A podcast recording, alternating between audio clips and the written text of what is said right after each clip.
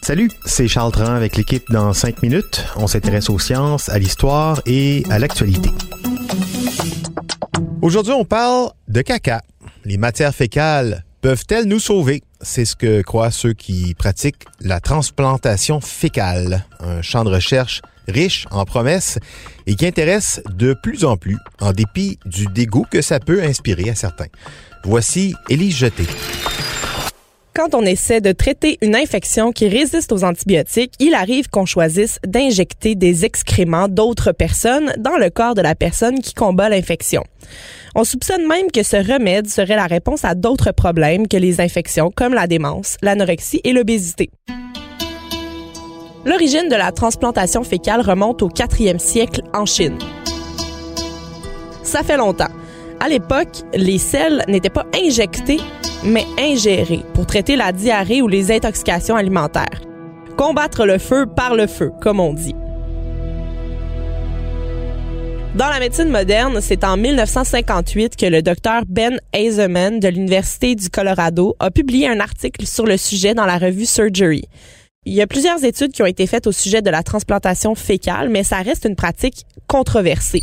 En 2013, la technique a fait l'objet d'un essai clinique aux Pays-Bas.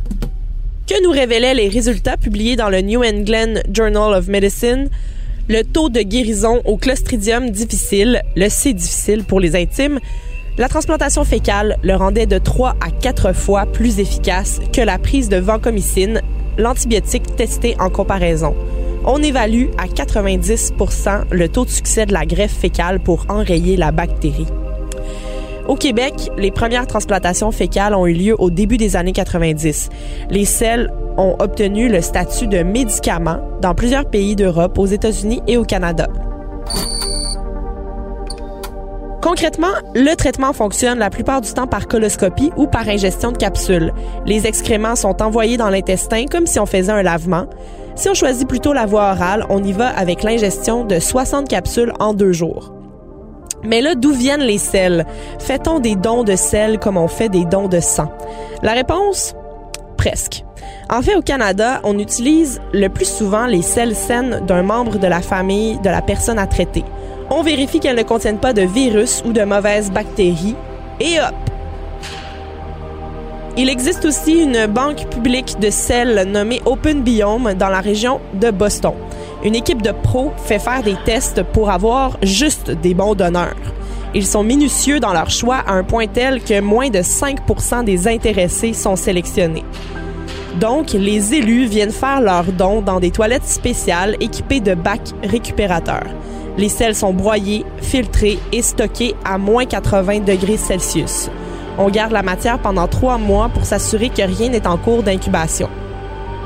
Environ 150 grammes permettent de procéder à cinq traitements. Au bout du compte, ça a l'air d'un café latte qui pue, mais ça peut quasiment faire des miracles. Il ne faut pas juger un livre par sa couverture.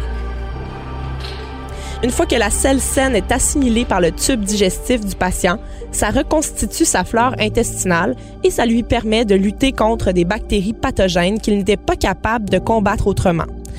Plusieurs études récentes ont démontré les liens qui existent entre l'intestin et le cerveau. La flore intestinale est le trend du moment. Mais surtout, elle joue un rôle dans toutes sortes de fonctions corporelles, de l'humeur au métabolisme. Les médecins se demandent donc si une bonne dose de cacassin ne pourrait pas régler d'autres problèmes. Plusieurs centaines d'essais cliniques répertoriés en ce moment même utilisent la transplantation fécale pour traiter toutes sortes de conditions, notamment l'autisme, la démence, l'anorexie, l'incontinence et l'obésité. La cinéaste australienne Adrienne Grierson a toujours souffert de terribles troubles gastriques impliquant crampes, vomissements, diarrhée, bouffées de chaleur, transpiration. Elle n'avait jamais eu l'impression d'avoir une vie normale. En 2015, elle a fait comme nous tous. Elle a googlé sa maladie pour se faire un autodiagnostic.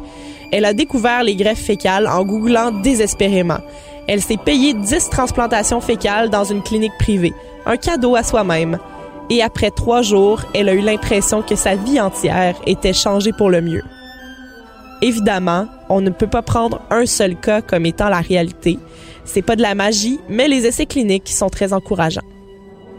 Oui, et pour ceux que ça dégoûte, ben, pensez à ces pauvres Chinois du quatrième siècle qui n'avaient pas encore trouvé des manières de se le faire implanter directement dans les intestins. Merci beaucoup, Élie Jeté. C'était en cinq minutes.